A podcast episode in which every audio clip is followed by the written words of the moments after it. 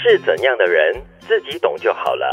你过怎么样的日子，自己享受或承担就好了。苦日子就苦过，好日子就享受。也不需要去解释或期待谁来了解，这个在现代很难呢。又回到了我们昨天说过的，就是现在很多键盘勇士嘛，嗯，所以大家对于评论这件事情呢，是做的非常好的，做的非常积极的，因为不用负责任嘛，非常投入的。你打完那个字哈，骂完过后呢，发表意见过后呢，就可以走开了嘛，就可以 offline 了嘛，对不对？那回到这现今社会有这么多的这个社交平台、社交媒体平台，大家都非常乐于分享，那其他人也希望看到你的分享，嗯，所以真要自己懂、自己过、自己苦。还真有点难呐，因为如果你现在问试问周边的人，谁没有那个任何的一个社社交平台的话，还真有一点怪。但是我觉得这是个很好的提醒。我记得之前我在台北访问巫启贤的时候呢，我们就谈到了一个话题，就是现在当艺人呢真的很辛苦，因为他女儿也要当艺人嘛，以后。然后我们就在讲说，现在在网络上啊，像他自己本身在网络上也常常有很多的那个恶言恶语。我就问他说呢，那你女儿怎么办？她这么小，你会担心等下受不了？因为你看，我们看很多地方的那些年轻艺人啊，都承受不了这些网络上的攻击。对，结果甚至有轻生的这个决定。我说你怕不怕？他说我教会我女儿的一件事情就是什么？别看，别管。哦，你要看的话，就当个笑话来看好了，因为没有人比你更加懂你自己。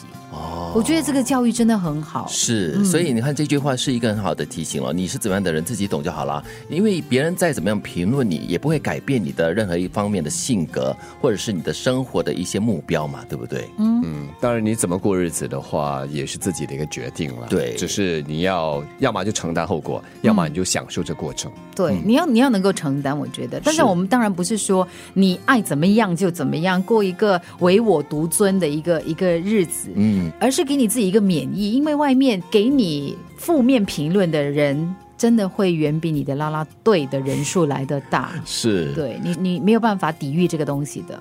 但是有时候在这个社交媒体平台上，你偶尔会看到一些很莫名其妙的一些留言，就是他自己也会把一些很个人的情绪，就是打成文字，而且是 bold 放大的放在那边，然后。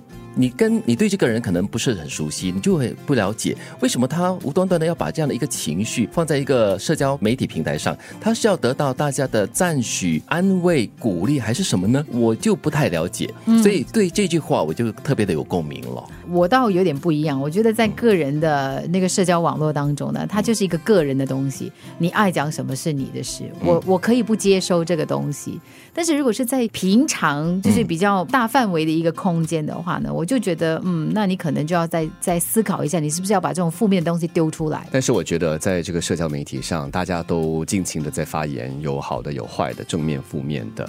呃，很多时候有些，正如刚才你所提到的吴启贤所说哈，我们就要么就不看，要么就把它当笑话来看，因为它不是你。但是会不会慢慢的引起了这样的一种社会现象？呢就是一种呃冷漠感，或者是把它看成是不关我的事。其实它是你的事情，会变成一种抽离，或者是完全是麻木了。这样子的话，我担心的是一一种人与人之间的关系，或者是你对你身边事情的一种冷漠。